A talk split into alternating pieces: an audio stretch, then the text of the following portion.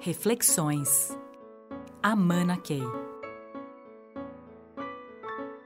Se a gente fala de bom senso, podemos dizer, moxa, mas eu preciso ser uma super pessoa para conseguir fazer tudo isso.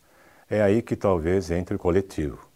Nós precisamos ter grupos com interesses diversos, grupos com formações diversas, grupos com experiências diversificadas, de tal forma que esse bom senso coletivo é, possa operar.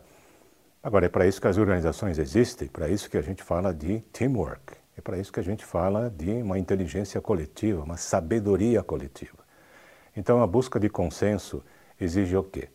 Capacidade de ouvir, capacidade de conseguir vender ideias, inclusive algumas delas muito abstratas e cheias de complexidade, para que todos no grupo consigam entender. Então, a capacidade de vender ideias assume uma, uma visão diferente aqui.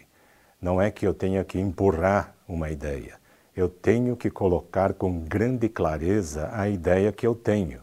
E se todos no grupo tiverem desenvolvido essa competência, é impressionante também o poder desse grupo de trocar ideias e fazer emergir uma inteligência coletiva muito maior do que o maior nível de inteligência individual que possa existir no grupo.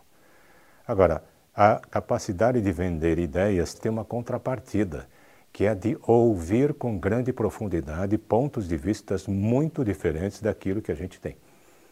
E posso dizer para vocês que essa é uma arte esquecida porque as pessoas estão muito mais afim de falar e jogar suas ideias na mesa do que absorver com grande profundidade as ideias que estão vindo. Então, a contrapartida de vender ideias é que eu só conseguirei vender a ideia toda até quando eu consigo ouvir muito bem o que está sendo dito.